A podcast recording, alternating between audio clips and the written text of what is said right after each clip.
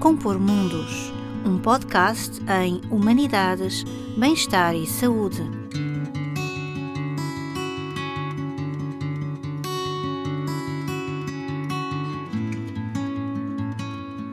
Olá a todos e a todas, sejam muito bem-vindos a mais um podcast Compor Mundos, um podcast que reflete sobre as grandes questões contemporâneas em torno das humanidades, do bem-estar e da saúde no século XXI. O meu nome é Diogo Guedes Vidal, sou membro da rede Compor Mundos e neste episódio desafiei a professora Luciana Bragança a refletir sobre uma nova forma de olhar a cidade e os seus elementos vivos, humanos e não humanos. A professora Luciana é mestre em arquitetura e doutora também em arquitetura e urbanismo pela Universidade Federal de Minas Gerais. Possui também experiência em metodologia de mapeamento como, como ferramenta de processo participativo. Desenvolve ainda pesquisa sobre jardins, ecologia urbana, sustentabilidade, ambiente e é atualmente professora adjunta do Departamento de Projetos da Escola de Arquitetura da Universidade Federal de Minas Gerais. Nesta universidade, coordena ainda o programa de Natureza Política, vinculado ao grupo de pesquisa indisciplinar. Depois a professora Luciana, se quiser corrigir alguma coisa, pode estar à vontade, naturalmente. Luciana, quero começar por lhe agradecer, em nome da Rede Compor Mundos, naturalmente, mas também a título pessoal. Sou um grande admirador do seu trabalho, confesso, por isso, porque o considero muito inspirador e promissor, nomeadamente no desenho de, de soluções para enfrentar a crise socioecológica que todos vivemos. Por isso, é, é para mim um, um, enorme gosto poder estar aqui consigo e ter a oportunidade de ouvir nesta conversa que eu creio que será muito interessante para todos e todas aqueles e aquelas que nos ouvem. Li o seu mais recente livro, que traduz naturalmente uma parte da sua tese de doutoramento, Jardins com Possibilidades, e achei eh, fascinante a forma como aborda os jardins nas cidades contemporâneas, pois acredito que, que a abordagem que, que está implícita no seu trabalho ajuda a expandir fronteiras de pensamento. Ao ampliar o conceito de jardim, eh, no seu livro isso é muito claro, nós somos convidados a, a repensar a nossa relação com a natureza e com os seus elementos, mas também com os espaços urbanos. Os jardins possíveis, através do seu livro, não são apenas áreas verdes. São ecossistemas em constante evolução, onde seres humanos, plantas e animais coexistem e colaboram na criação de narrativas e paisagens singulares. E esses jardins desafiam as fronteiras, ou as fronteiras tradicionais, como nós as conhecemos, entre os humanos e não humanos, revelando uma conexão essencial entre todas as formas de vida, onde são palcos vivos, onde estas narrativas se entrelaçam. Este novo olhar, através do seu livro, convida-nos a repensar a nossa relação com todos estes elementos. Por isso, uma primeira questão que eu gostaria de lhe colocar é de onde surgiu esta ideia de um novo olhar sobre as múltiplas possibilidades de jardins nas cidades. Bom, eu queria começar, Diogo, agradecendo o convite. É um prazer muito grande estar aqui podendo conversar com vocês, conversar para além das fronteiras da universidade, para além das fronteiras do país. Assim, fico muito feliz que meu livro tenha saído daqui e está começando a ganhar mundo. Eu agradeço muito a oportunidade. Bom, essa ideia desse novo olhar sobre as múltiplas possibilidades de um jardim na cidade surgiu a partir de muitas vivências próprias. Minha atuação como profissional de arquitetura, propondo espaços públicos, a minha atuação na pesquisa, na docência e na extensão da Universidade Federal de Minas Gerais desde 2016. Mas, principalmente, essa proposta vem da percepção de uma dicotomia vivida na minha infância. Aí, infância que não como um tempo, mas infância como percepção geográfica, que traz uma interpretação da natureza. De um lado, uma natureza recurso a ser explorada, a ser transformada em ativos comerciais, em commodities, muito comum no Brasil atualmente, e de outro, uma natureza amiga, aquela natureza próxima com quem construímos juntos nossos espaços de viver e com quem construímos nossos mundos particulares. Eu acho importante entender que eu nasci numa cidade mineradora chamada Itabira, onde a paisagem foi e é configurada pela mineração. Então, as minas de Itabira são todas a céu aberto, com grandes movimentações de terra, grandes movimentações de elementos naturais. E isso fez com que a paisagem que eu vivi na minha infância fosse desenvolvendo e se impusesse como uma catástrofe ambiental. Agora, por outro lado, eu venho de uma família que gosta de plantar e que tem na produção de jardins uma rotina. Então, esses jardins da minha infância, neles outro mundo se desenvolvia, com suas relações próprias, com suas trocas, sempre premiados pelo afeto entre os viventes. Esse jardim era entendido como um local de encontro multiespécies. Eles são, na verdade, a minha porta de entrada numa relação que ultrapassa essa nossa percepção inicial e esse antropocentrismo, nosso entendimento sobre o mundo. Ele abre a porta para outras vidas. Porque, no final das contas, ao mesmo tempo em que o jardim representava um mundo de encontros, a montanha mais alta da cidade onde eu nasci está cada vez menor e se transformando em um buraco de mineração. Mas eh, os jardins eles continuavam existindo e a mobilizar uma outra forma de entender o mundo. Então, os jardins possíveis vêm dessa motivação de convidar as pessoas para refletir sobre a cidade e seus espaços, principalmente de disputa, onde essas narrativas estão presentes, principalmente como eu vivia em Tabira, né? Uma disputa inicialmente pelo futuro e principalmente por essas narrativas cotidianas que podem ajudar a construir esse futuro. Eu gosto muito de um livro chamado Jardinosofia, de Santiago Bauretti, que ele defende que o jardim não é unicamente uma construção material, mas também uma construção intelectual, uma metáfora visual de um mundo. Indo além, a pesquisa ela se propõe um pouco além disso, é também entender a construção de um mundo e de uma cosmologia, de um jeito de entender e vivenciar esse mundo. E é a partir desse entendimento que a pesquisa se estrutura. Tem algumas perguntas que eu acho importante para dizer das minhas motivações, que são, por exemplo, se o jardim é a criação de um mundo, a que cosmopercepções os jardins nos levam? Eu não gosto muito de usar cosmovisão porque ela limita nosso entendimento de estar no mundo a apenas um sentido. Eu acredito que a cosmopercepção define melhor essa amplitude de possibilidades. Então, essa ideia surge desse entendimento. Se na camada que respira da cidade, os impassos de encontro entre os humanos, os não humanos, as plantas, as águas, seu território, ela se espacializa nos jardins. E daí vem a ideia de jardins possíveis. Hoje eu moro numa casa com jardim, muito grande, no bairro Santa Teresa, que meu filho, quando pequeno, chamou de Casa Moita, porque nela vivem uma profissão de plantas, animais que coabitam com a gente aqui, e também de uma questão profissional como arquiteta. Eu fui arquiteta desde que formei por quase 20 anos, eu sou uma acadêmica razoavelmente tardia, entrei na universidade depois de uma atuação profissional como arquiteta de jardins, de espaços públicos. Então, eu tinha essa vivência que, assim, que no final das contas, mesmo que eu morasse na Casa Moita, a minha percepção de mundo se perdia entre planilhas de custo, espécies vegetais disponíveis comercialmente, prazo de inauguração e aquele entendimento multiespécie, sensível e includente do espaço que eu construí acompanhando os jardins da minha infância, eles iam se perdendo. Então, ali, de alguma forma, a natureza na cidade que eu ia ajudando a produzir como arquiteta, através de projetos paisagísticos, deixava muito pouco espaço para os reais tempos dos outros agentes, os tempos das naturezas, e olhava simplesmente para a produção humana. E os reais afetos e para os lugares que realmente constroem espaços de encontro entre esses viventes ficavam obliterados. Então, quando eu entrei na universidade pública, eu tive a oportunidade de propor a pesquisa no que eles chamam de edital de enxoval. E eu agradeço muito a PRPQ por ter financiado essa pesquisa, de uma professora ingressante ainda sem doutorado.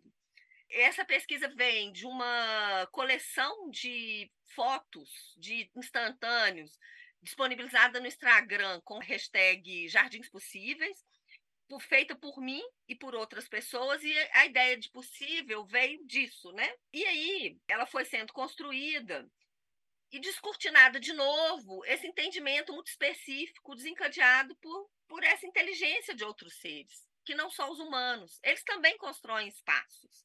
Então, observar através dessas fotos essas outras vidas e esses outros mundos que não eram construídos conosco ou conosco também, mas também por essas outras vidas e também esses mundos que eram construídos apesar de nós, que eu acho que também é um ponto relevante de se pensar.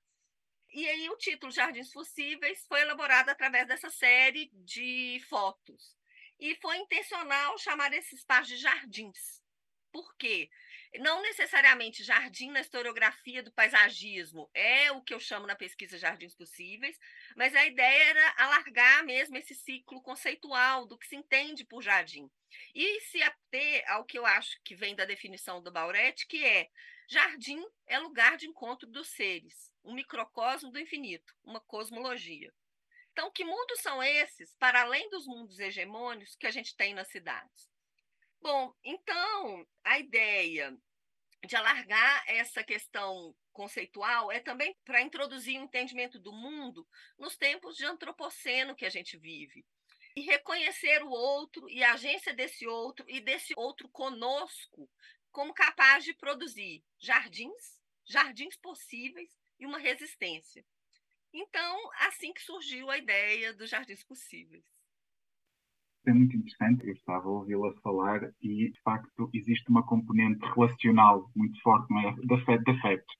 E isso leva-me à segunda questão, porque com a leitura do seu livro eu percebi que ao mapear esses espaços de jardim, como diz, também acabou por cartografar, de certa forma, afetos e emoções, não é? Que nestes lugares estão contidos descobriu que os jardins não são apenas, e como falou agora na sua resposta, acabou exatamente por tocar nisso, que não são apenas uma expressão estética, mas sim uma manifestação tangível de identidade, de afetividade e até mesmo de espiritualidade. O que eu acho ainda mais fascinante é que a relação entre as múltiplas versões de jardineiros e jardineiras que encontrou, que atuam como agentes ativos na construção da cidade estes jardineiros e jardineiras não são apenas cultivadores de plantas, mas também construtores de comunidades e de guardiões de tradições que se entrelaçam com a essência da cidade.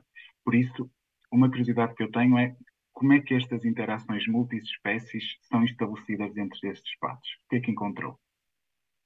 Bom, é, essas relações elas são realmente, como você disse, principalmente construídas por laços afetivos. As palavras amor e amizade amigos, companheiros, eram as que a gente mais ouvia nas entrevistas. Foram feitas 930 entrevistas quantitativas e 65 no São Geraldo, que é um bairro de Belo Horizonte. Eu não me lembro muito bem o número, mas 15% de cada um dos jardins encontrados em cada um desses territórios, a gente teve entrevistas qualitativas e entrevistas narrativas, para entender essas histórias, né? Então, assim, as palavras amor e amizade é que organizam principalmente essas relações multiespécies. Eu acho interessante entender também e ressaltar que não só laços afetivos entendidos de uma forma sentimental. Eu gosto muito de me apoiar e de conversar com um biólogo chileno, o Maturana, que fala que o amor é a disposição biológica de aceitação de outro ser como legítimo num relacionamento. Então, eu acho que principalmente esses espaços, esses territórios são construídos por uma aceitação desses outros seres como legítimos na construção de cidades. E aí, esses laços são construídos também por memória. Memória de como a gente se relacionava. É, Belo Horizonte é uma cidade construída sobre um arraial, é uma cidade moderna, que tem 126 anos, 127 anos esse ano, construída sobre um arraial que produzia alimentos para as minas de Minas Gerais. Então, tem uma memória rural, de um relacionamento próximo com os elementos da natureza muito presente ainda. Então, além disso, tem uma memória ancestral e uma memória ambiental, que é hoje operacionalizada no cotidiano e constrói território também. Mas não uma memória de narrativas oficiais ou grandes narrativas históricas é a memória vista um pouco por esses elementos que não fazem parte dessa grande história com a qual a gente trabalha ou estuda nos livros. É uma história das pessoas comuns. Os Jardins Possíveis é uma história ambiental das pessoas do cotidiano dos jardins comuns. No Brasil, essa memória também vem da nossa herança portuguesa e europeia, dos jardins repositórios de possibilidades subtraídas por um capitalismo crescente, principalmente no fim da Idade Média, onde se relacionar com plantas e animais era um pecado condenado com fogueira. Então, as jardineiras, principalmente são mulheres, né, essas pessoas que, que constroem nesse momento que os europeus estão vindo para o Brasil e trazem esse entendimento de guardar sobre a forma, no meio dos seus jardins essas plantas com as quais ela se relacionava e que garantiam a essas pessoas uma certa autonomia. Essa memória ela sobrevive até hoje nas cidades brasileiras, de ter junto às suas plantas as plantas rituais, as plantas de cura. Também vem da nossa herança indígena e da sua cosmologia, que considera todos os viventes como humanos todos são humanos. Eles só vêm manifestados como animais, manifestos como plantas. E não é incomum para as tribos indígenas brasileiras de cuidar das plantas e dos jardins com um laço de parentescos. As plantas, elas são filhas, normalmente das Índias, de novo, numa perspectiva muito feminina, elas são filhas desse, dessa pessoa que as cultiva. E a palavra, ah, são, essas plantinhas são minhas filhas, são muito ouvidas nas entrevistas. São minhas irmãs. Ah, essa aqui é a minha cunhada que me deu, então quando eu tenho saudade da minha cunhada, é com ela que eu converso.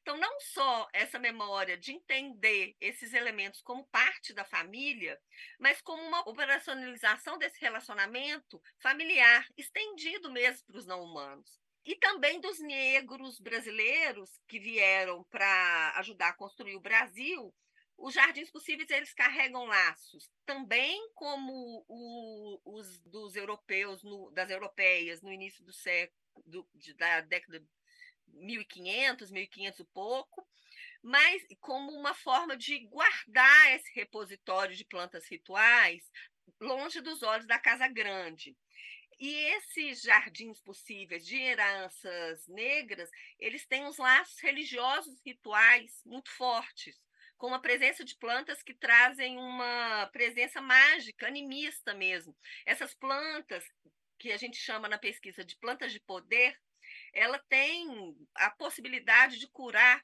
são plantas medicinais, na maioria das vezes, de curar não só o corpo, mas também a alma, na voz das pessoas entrevistadas. A exemplo de espada de São Jorge, arruda, pimenteira, são plantas que curam o corpo e a alma. Então, esses laços são laços familiares, de crenças, que unem as pessoas às suas plantas, aos seus animais, e que eu nomeio de jardins possíveis. Esse território urbano de convivência entre seres multiespécie, né? O intuito fundamental de se conceber jardins também, e aí a palavra que a gente perguntou na, no território, é principalmente pelo bem-estar, pelo prazer de fazer isso. Então, a palavra prazer, eu tinha uma série de motivações, era uma pergunta fechada, e a pessoa podia acrescentar alguma delas, a palavra prazer, e não eram excludentes, você podia plantar por prazer e para comer. A palavra prazer aparece em quase todas as entrevistas. Então, é principalmente uma forma de estar bem no mundo, de ter prazer de conviver no mundo. E aí, o jardim assume características de produção para além da produção de comida ou a produção capitalística a partir de uma atitude memorial.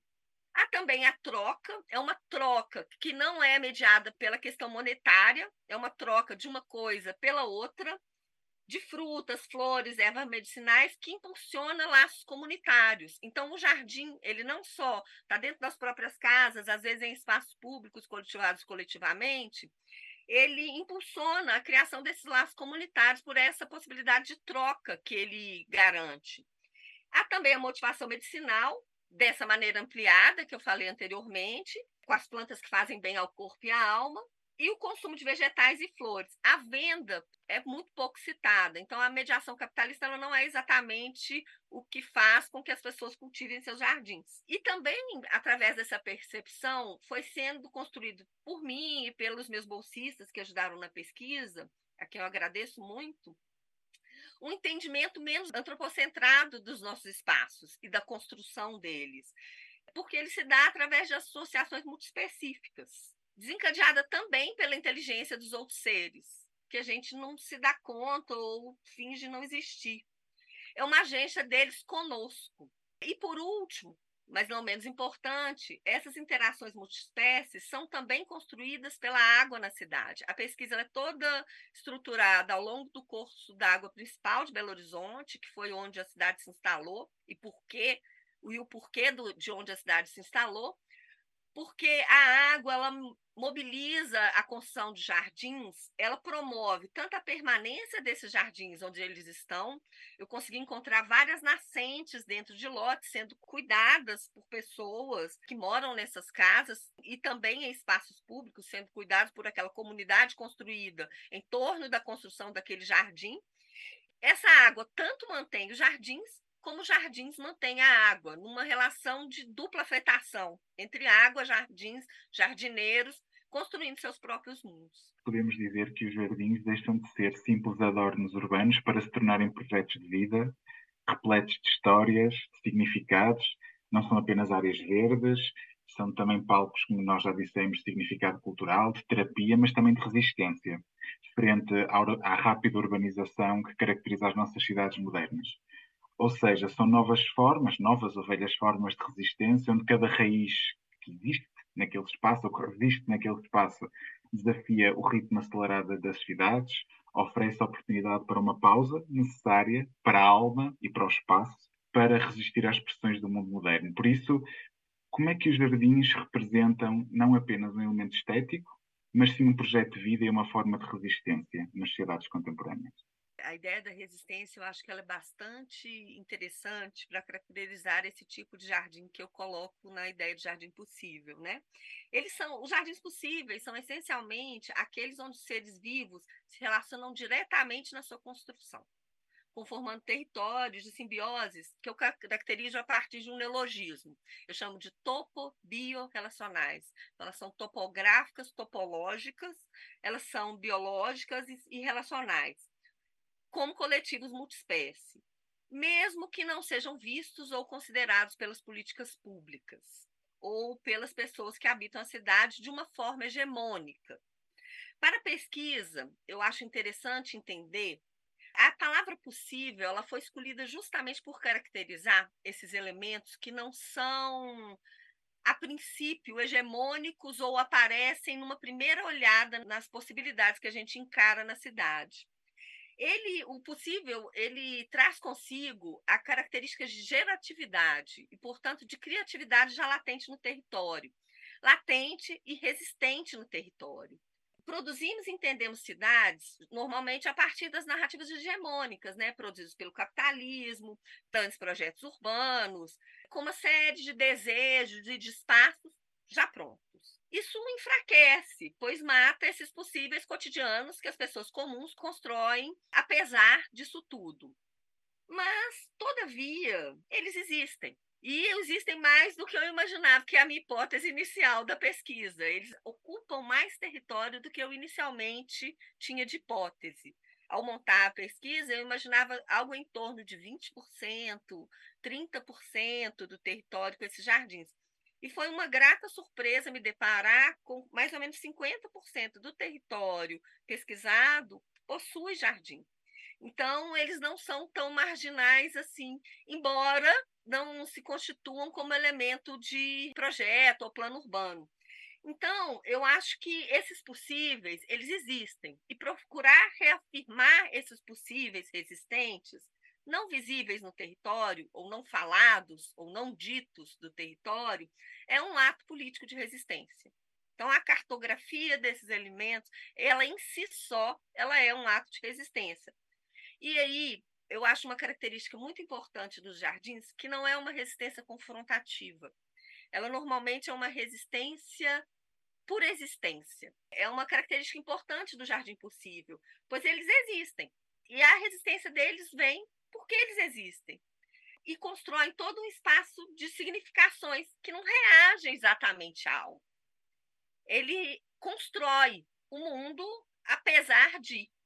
Então, ele preexiste. É, esse é o entendimento de um autor latino-americano que eu gosto também. Ele fala da reexistência. Fala que eu existo, logo eu resisto. Assim, o termo resistência ele ganha uma amplitude na medida que abarca não só o significado de oposição, mas também como o, quanto o significado de existência prévia, né?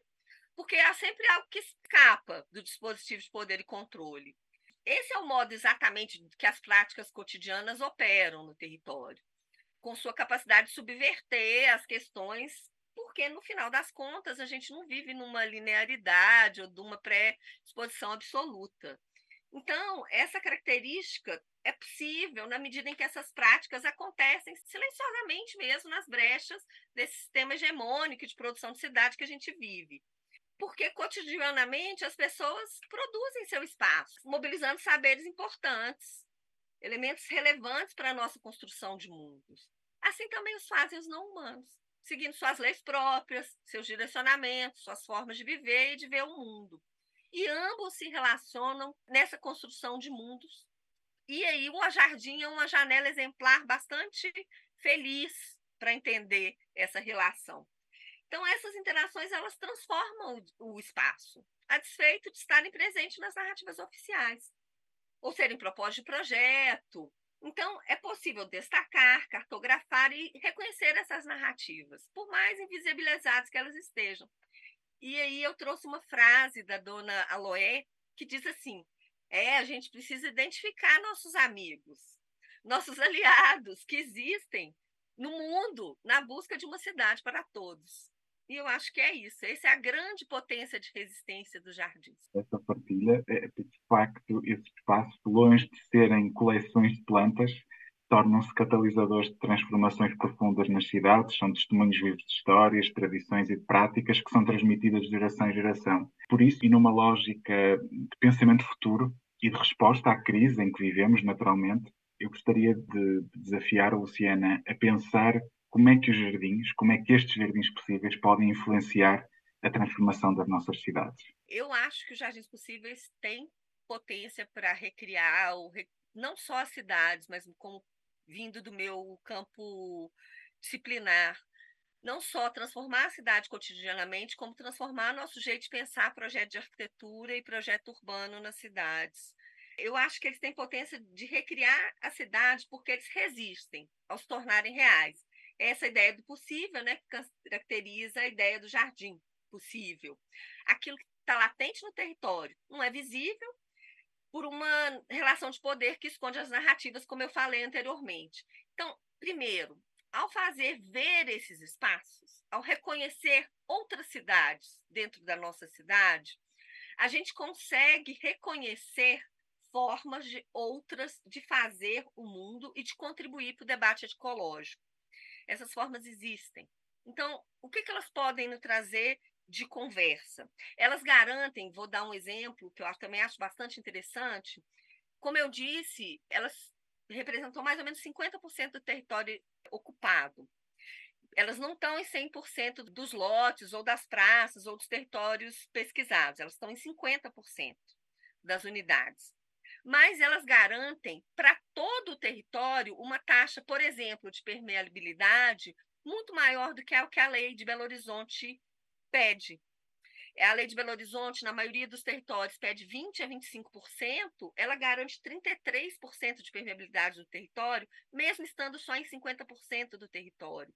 E eu acho que a primeira lição disso é entender que esses espaços que são parte da nossa criação do mundo, que são parte do nosso cotidiano, parte da nossa vida, eles têm tanta potência, ou talvez até mais potência, de garantir alguns parâmetros ecológicos do que as próprias leis de uso e ocupação de solo, com as quais a gente lida, se, pelo menos na arquitetura e no urbanismo, disciplinarmente. Então, eu acho que esse entendimento desses espaços, desse querer fazer, desse relacionamento para além de um relacionamento funcional, capitalista, de obtenção de lucro, ele faz valer uma relação realmente ecológica. Eu acho que a chave do jardim como categoria analítica, ela foi bem feliz assim para mim na pesquisa, porque ela vai rompendo um pouco dos conceitos tradicionais discutidos e consolidados na historiografia dos jardins como você disse antes, como elementos estéticos, como só uma coleção de plantas, e começa a se transformar num local de viver. E num local de viver que respeita as leis ecológicas, porque é um local essencialmente relacional. Uma coisa afeta a outra, que afeta a outra. Então, não, não é seguir uma lei imposta pela prefeitura, é entender as leis ou as normas de uma convivência, seja ela entre humanos ou entre humanos e plantas, entre plantas e animais, entre humanos e animais, entre animais e plantas, e lidar com ela mais uma forma de manejo, de construção coletiva do que numa forma de imposição ou determinista de trabalhar ou pensar o espaço. Porque a partir dos resultados do projeto, eu consegui evidenciar várias formas de coexistências entre os seres, entre os elementos naturais, entre o lugar, em nossa sociedade urbanizada, né? E eu acho que é uma problematização importante que os jardins possíveis trazem para as questões ecológicas, que é quais mundos os jardins possíveis conseguem trazer para as cidades agora, nesse momento. Eles estão sendo construídos. Como que a gente pode operacionalizar e pensar cidades com esses mundos. A gente vem ensaiando aqui na Escola de Arquitetura uma ideia de projeto multiespécie, projeto para não humanos. Abre entendimento do jardim como potencial culturalmente relevante e catalisador dessas políticas ambientais, que vêm do cotidiano, que a gente chama de uma cosmopolítica, uma política de mundos, que torna a todos legítimos para que participem da arena política, da disputa territorial da cidade, que é algo que acontece já cotidianamente. Isso pode ser levado para os projetos de arquitetura, por exemplo, falando do meu campo. E a gente tem ensaiado fazer isso. O que seriam? A gente tem só hipóteses ainda do que seria a possibilidade de um projeto multiespécie. Num entendimento de ecologia ampliada, um, um direito à cidade lefevriana ampliado para os não humanos. Embora pareça um pouco utópica, e eu sei disso, é, não tenho a menor pretensão de ser definidora ou coisa, tem uma, um certo grau de utopia e de abstração, mas tensiona as narrativas hegemônicas, e eu acho que esse passo já é um grande passo. Entender esse outro ponto de vista, ver essas coisas, já é um tensionamento dessas narrativas com as quais a gente constrói os espaços urbanos. É uma construção da cosmopolítica que se dá a partir desse entendimento.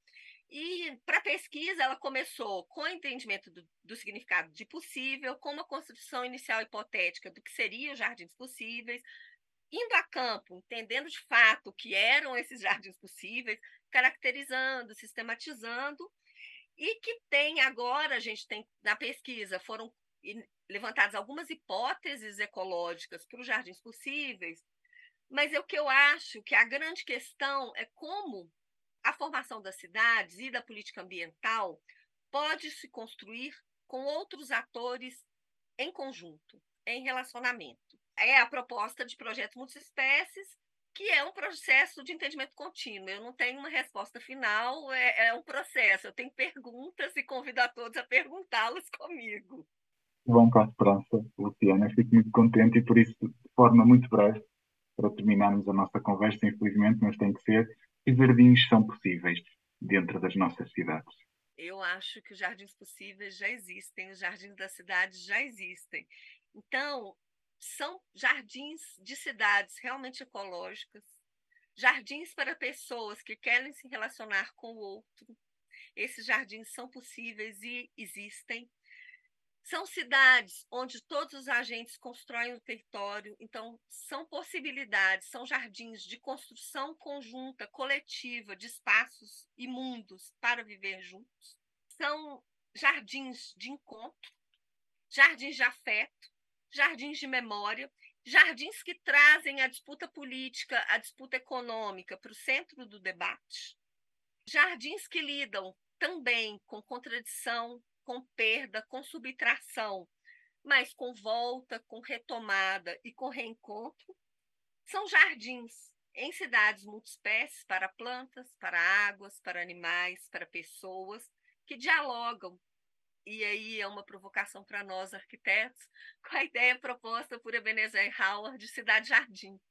Numa hipótese de que é possível propor uma cidade-jardim possível, que, de alguma forma, sai do limite antropocêntrico da proposta da cidade-jardim e vai para propostas menos antropocentradas, que colocam como legítimos e como forma de possibilidades pensar os jardins possíveis dentro de uma cidade para todos, humanos e não humanos. Eu acho que é isso. Obrigado, Luciana. Foi um gosto enorme e eu espero que nós possamos continuar a refletir sobre esta temática noutros contextos para encontrarmos outros jardins possíveis pelo mundo. Obrigado, Luciana. Bom, eu que agradeço, foi um prazer enorme, aceito o convite, espero que consigamos continuar conversando. Vamos Muito obrigada. Obrigado.